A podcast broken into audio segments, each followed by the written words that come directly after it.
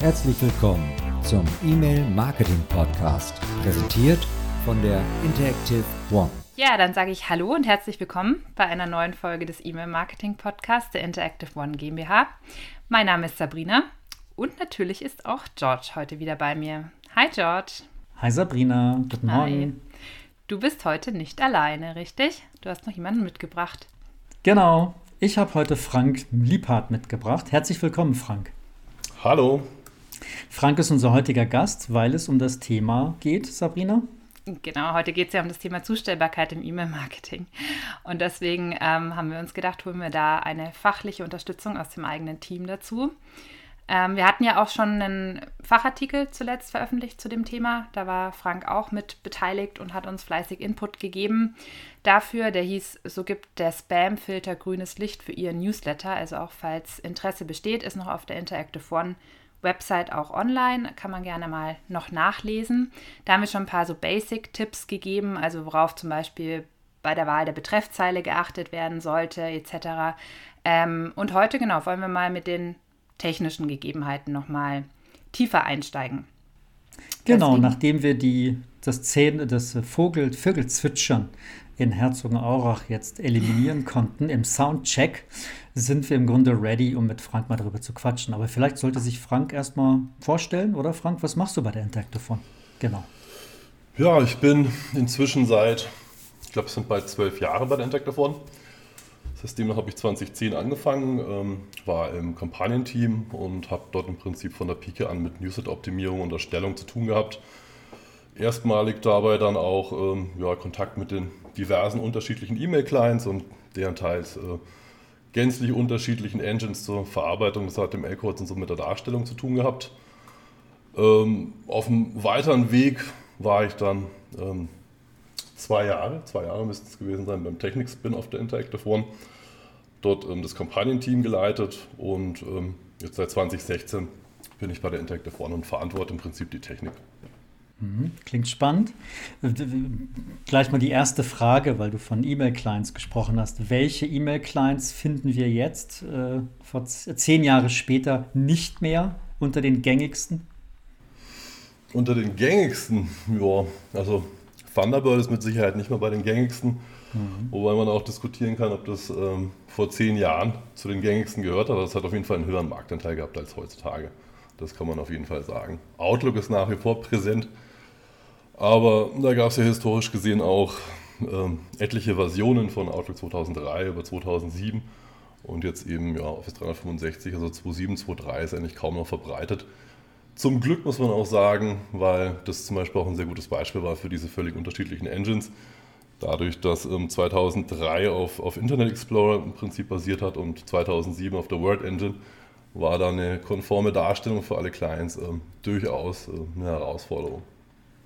Ich erinnere mich an einige Diskussionen mit den Kunden, die irgendwie dann ähm, im Nichts geendet sind, weil wir einfach nichts machen konnten, weil sie dann irgendwie Outlook hatten, das eben auf dieser Word Engine basierte, so in den 2007 dann 8er, 9ern und so weiter. Das war echt ganz spannend. Das, das haben wir jetzt heute nicht mehr, oder? Das, heute ist es im Grunde eigentlich relativ gleich von der Ja, genau. Also ähm, die, die Darstellung gleichzeitig in 2003 und 2007 äh, zu gewährleisten, das war nicht so ganz einfach und äh, wenn man zurückdenkt, war es auch, äh, auch so, dass wir im Prinzip diese, diese ganzen Testmail-Geschichten auch physisch äh, nachgebildet haben, indem wir einen Rechner hatten mit 2003 und einen mit 2007 und oh, dann Gott. manuell auch äh, die Testmails im Prinzip uns äh, da angeguckt haben und dann nach und nach mehr Gerätschaften hatten, als da Mobiltelefone kamen, um mhm. das wirklich dann manuell zu testen, ist es ja auch nicht mehr, nicht mehr zeitgemäß. Mittlerweile gibt es ja Tools wie ähm, Litmus und E-Mail und Asset, wo man einfach die Darstellung äh, sehr bequem und komfortabel einfach prüfen kann über diverse E-Mail-Clients.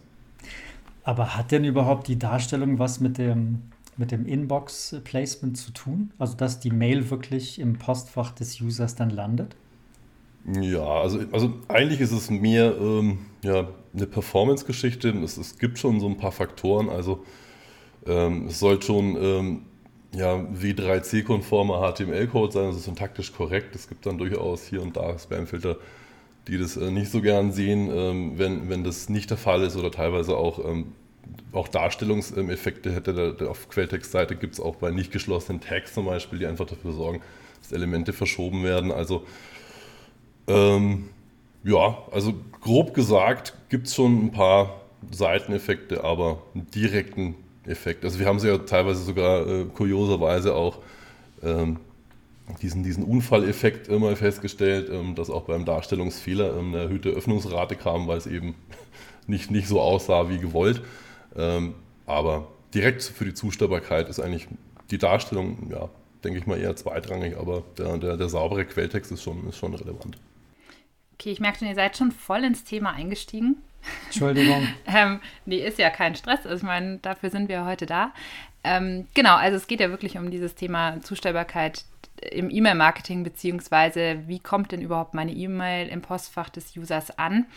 Aber jetzt, weil du ja einen echt langen technischen Background schon mitbringst, Frank, deswegen auch nochmal als Einstieg auch nochmal die Frage, ähm, auf was gibt es denn, auf was gilt es denn allgemein im Bereich technische Infrastruktur auch zu achten, wenn man jetzt eben eine E-Mail-Kampagne versenden möchte, sodass die im Posteingang landet?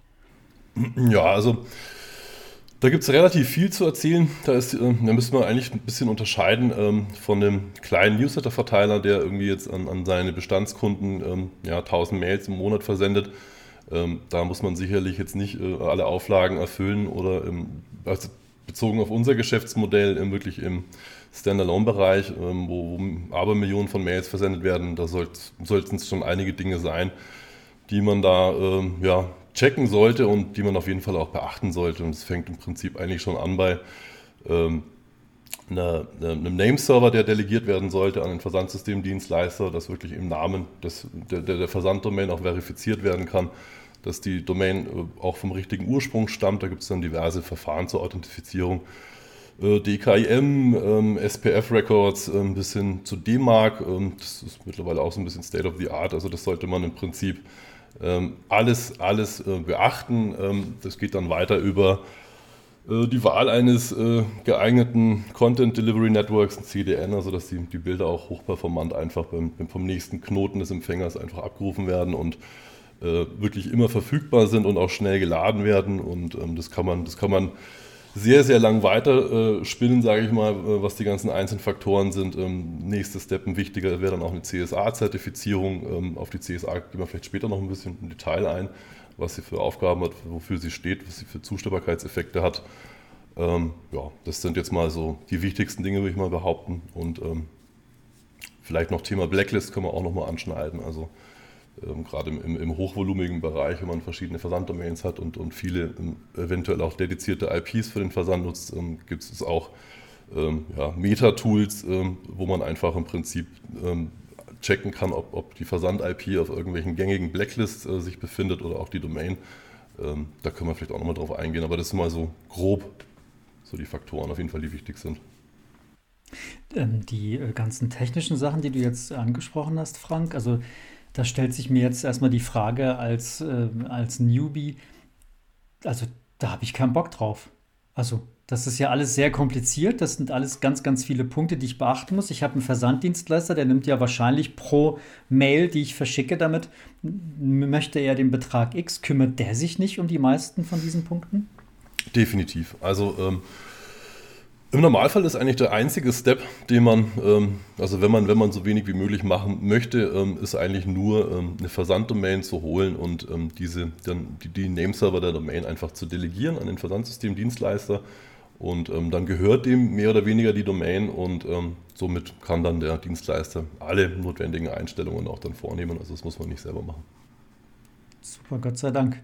Genau, also zum Glück gibt es ja da genug Experten, die sich damit auskennen, weil ich denke mal, bei den meisten sind jetzt viele deiner Begriffe, die du hier raussprudelst, gar nicht so geläufig, jetzt so im allgemeinen Alltag. Ähm, welche Rolle würdest du denn jetzt aber auch sagen, spielen denn die Daten? Also da habe ich ja jetzt auch vielleicht noch einen größeren Einfluss drauf, dass ich da auch meine eigenen Daten eben dementsprechend pflege, manage, wie auch immer. Aber was würdest du sagen, welchen, welche Rolle spielen die Daten dabei? Also auf jeden Fall eine sehr große.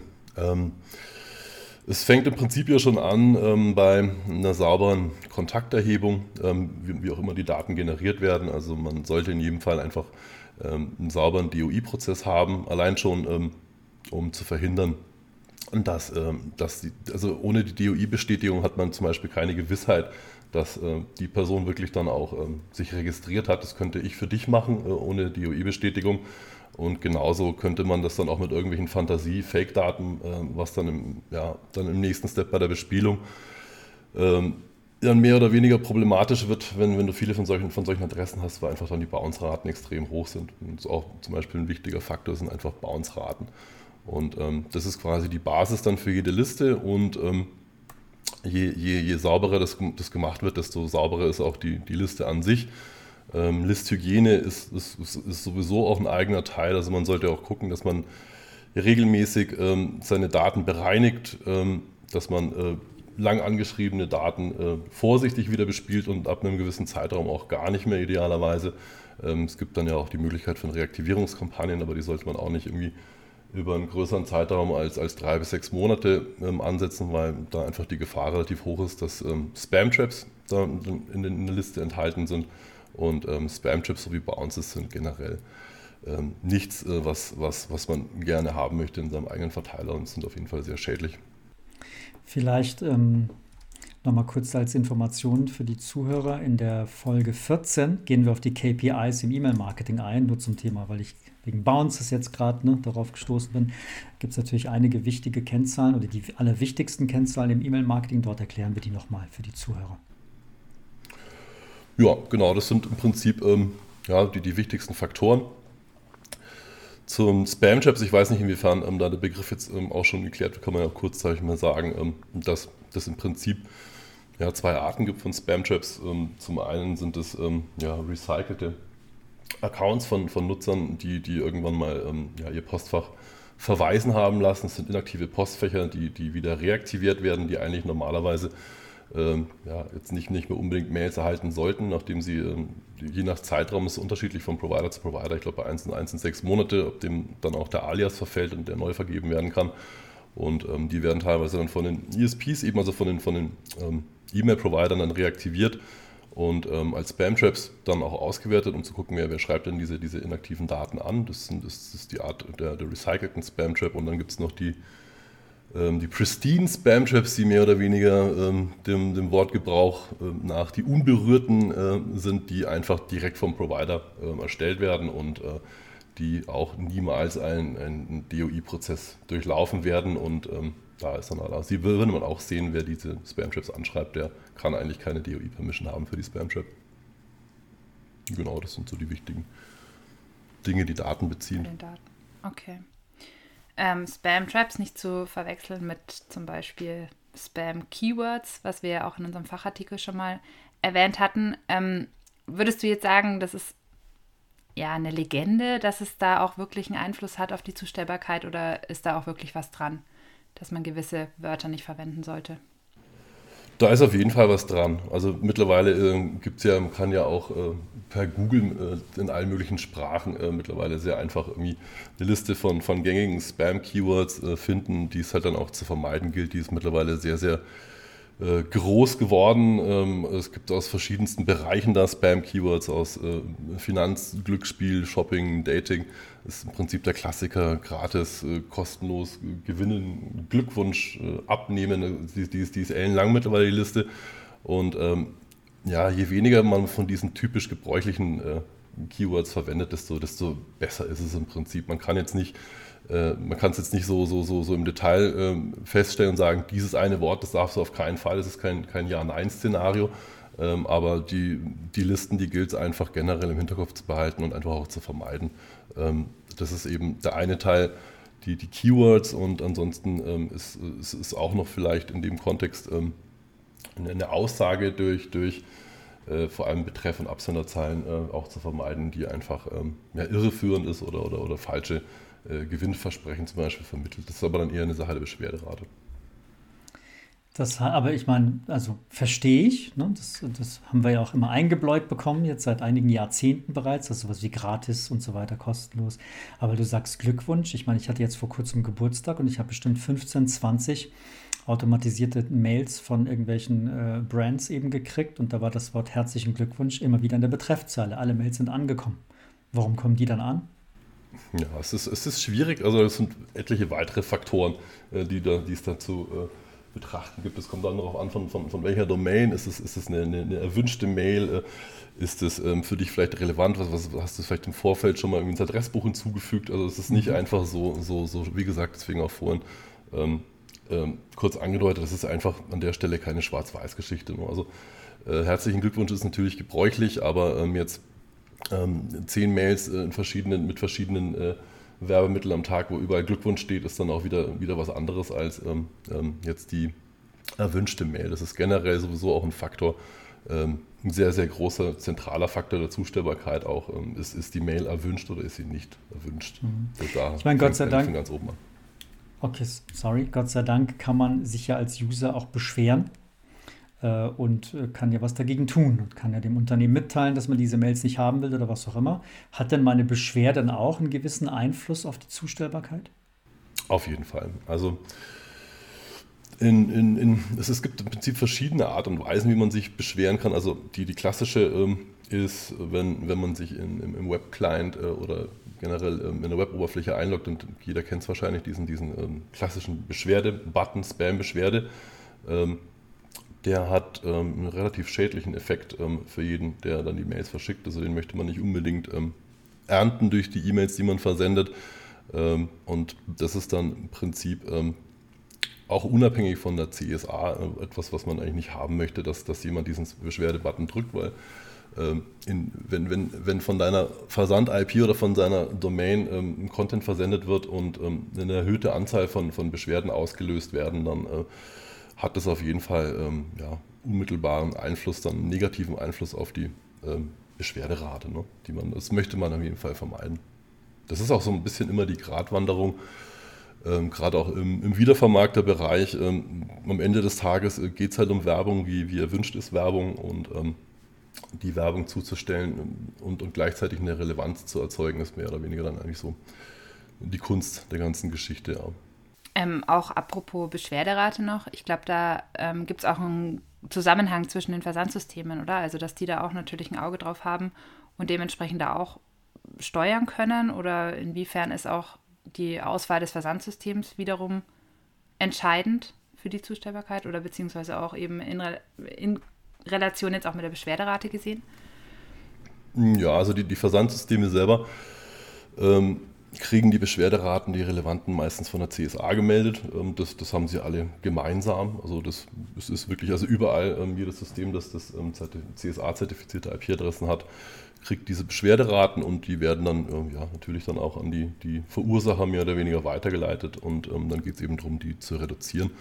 Ähm, die richtige Auswahl von einem Versandsystem, die ähm, ja, ist völlig abhängig vom Use Case. Also alles, was wir jetzt auch hier beschrieben haben mit, mit äh, etlichen technischen Infrastrukturen, äh, es ist nicht unbedingt notwendig jetzt ähm, für, für eine kleine Firma, die, die einmal im Monat einen Newsletter verschickt, ähm, jetzt hier diesen ganzen Weg zu gehen mit, mit ähm, Nameserver-Delegation und CSA-Zertifizierung äh, muss man auch nicht unbedingt haben. Das ist dann mehr oder weniger letztendlich dann eine Frage von dem Volumen. Also, also wie, wie, vorhin schon angedeutet, ist der eine Faktor Relevanz äh, und der andere eigentlich kann man sagen Volumen. Also wie groß ist mein Versandvolumen, wie viele Mails versende ich. Ähm, es gibt dann teilweise bei Volumen auch einen Bereich, äh, bei dem es dann auch für relevante äh, Mails schwierig wird, sieht man ja auch immer wieder an, keine Ahnung, Amazon-Bestellbestätigung, äh, erwünschte PayPal-Mails, die, die, die im Junk landen. Also ab einem gewissen Volumen wird es auch für, für erwünschte Mails schwierig.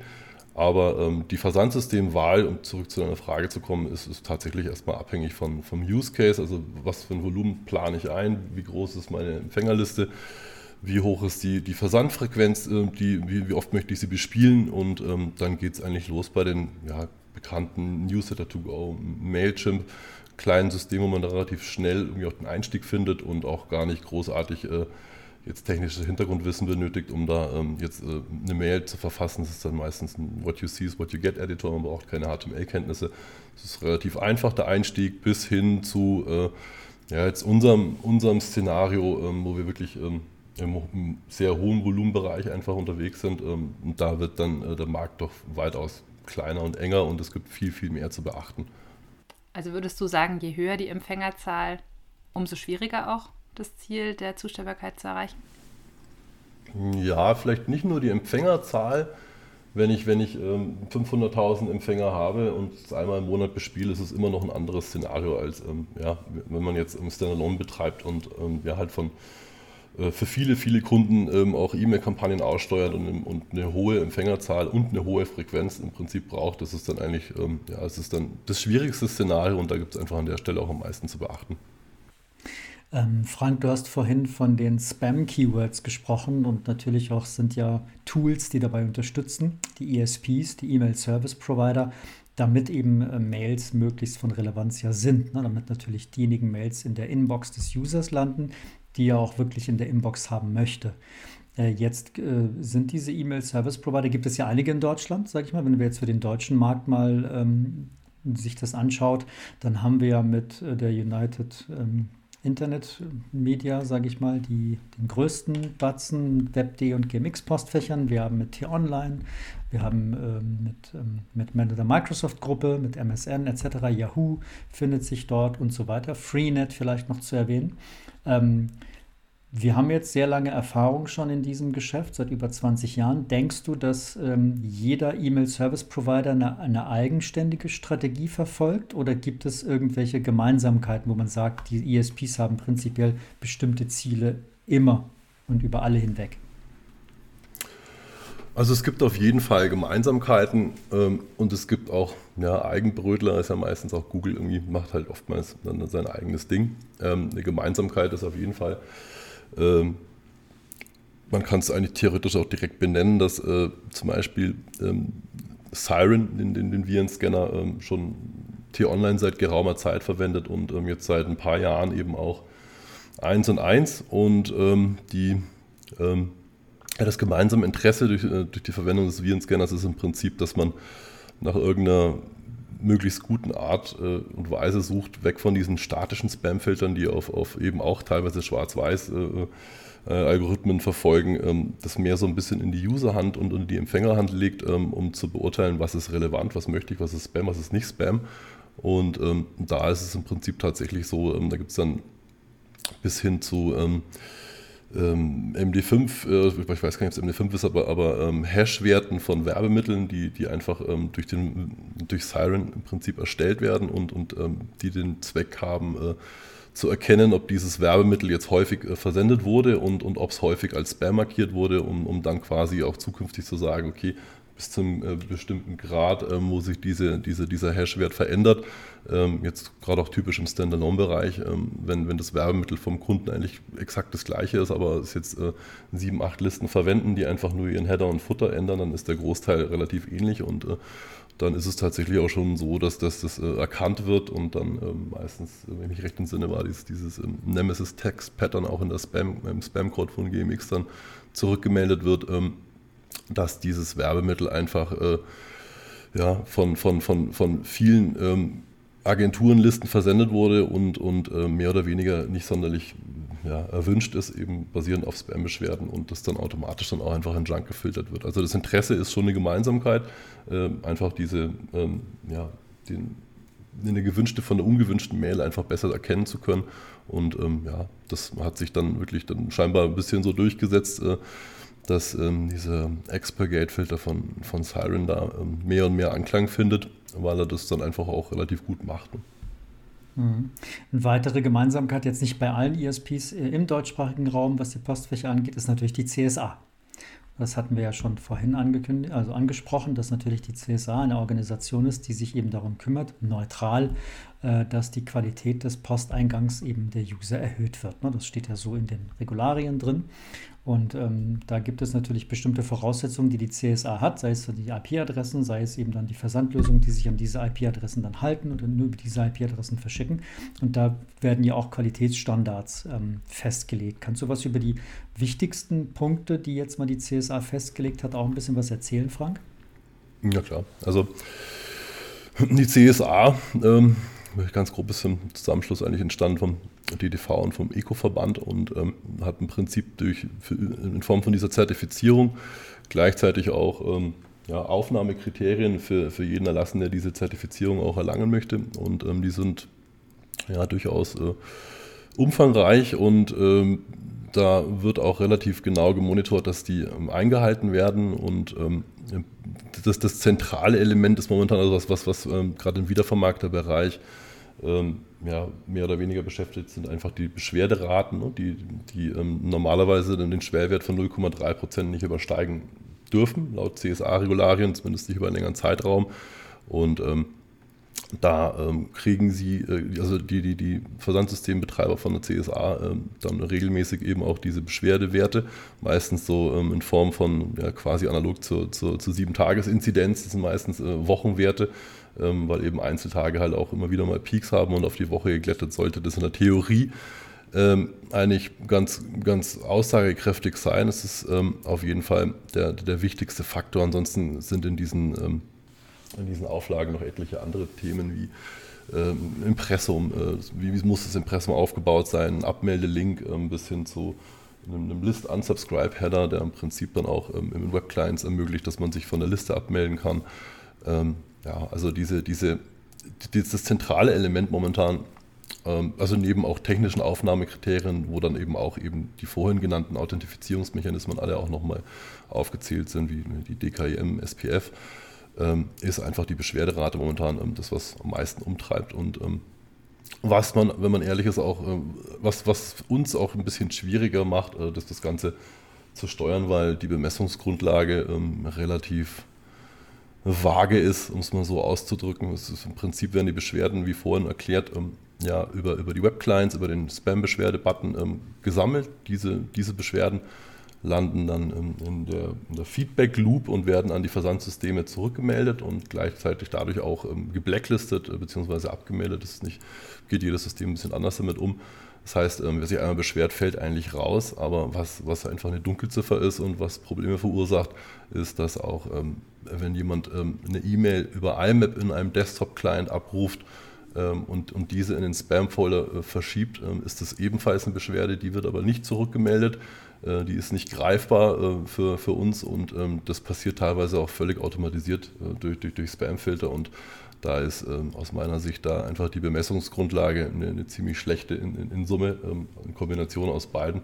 Aber ich glaube, da gibt es sowieso auch Diskussionen und im, im KC-Dialog vom DDV, glaube ich, ist auch schon mehrfach angesprochen worden. Ob das sich da was ändert, das weiß ich nicht. Aber es bleibt zu hoffen, dass es ein bisschen transparenter ist und dass ein bisschen mehr Einflussbereich dann auch für die Wiedervermarkter dann ermöglicht wird dadurch. Ja, du bist ja da auch eh im regelmäßigen Austausch mit den Versandsystemen und ähm, insofern, ja, glaube ich, man merkt jetzt schon ganz gut, dass es auch nicht so einfach ist, da irgendwie eine klare Empfehlung auszusprechen, sondern dass es wirklich eher eine Kombination ist und dass man alle Parameter ganzheitlich betrachten muss. So einzelne Punkte zu isolieren ist bei diesem Themenbereich tatsächlich eher schwierig. Kann man das vielleicht so als Fazit auch sagen? Das ist ein sehr gutes Fazit. Genauso ist es. Also Jetzt haben wir auch schon äh, so viele verschiedene Faktoren jetzt auch irgendwie besprochen in den letzten Minuten. Ja. Also merkt man schon anhand dessen, dass es kaum irgendwie so, so einen Weg gibt. Man muss wirklich ähm, sehr viele Einzelteile auch betrachten. Ja, sehr umfangreich. Ja. Okay. Cool. Ähm, danke, Frank, an dieser Stelle, dass du dir auch die Zeit genommen hast und ähm, ja, wir den Hörern dadurch jetzt auch mal einen Einblick geben konnten, was es alles zu beachten gibt und dass es eben tatsächlich ähm, etwas ja, umfangreicher ist, als manche vielleicht denken, damit so eine Mail auch im Posteingang letzten Endes landet. Da sind viele Profis am Werk, unter anderem eben bei uns Frank mit seinem Team. Ich sage danke an alle, die heute zugehört haben. Danke für das Interesse. Danke auch dir, George, für deine Zeit. Und ähm, dann, wer es noch nicht getan hat, natürlich fleißig abonnieren, damit ihr auch wieder bei der nächsten Folge mit dabei sein könnt, nichts verpasst. Und dann würde ich sagen, wünsche ich allen erstmal noch einen schönen Tag und freue mich auf die nächste Folge. Das tue ich auch. Danke, Frank, dass du heute dabei warst. War klasse der Einblick und äh, bis zur nächsten Folge. Gerne. Tschüss. Macht's gut. Ciao. Ciao. Das war eine Folge aus dem E-Mail Marketing Podcast, präsentiert von der Interactive One GmbH, deinem kompetenten Partner rund um das Thema E-Mail.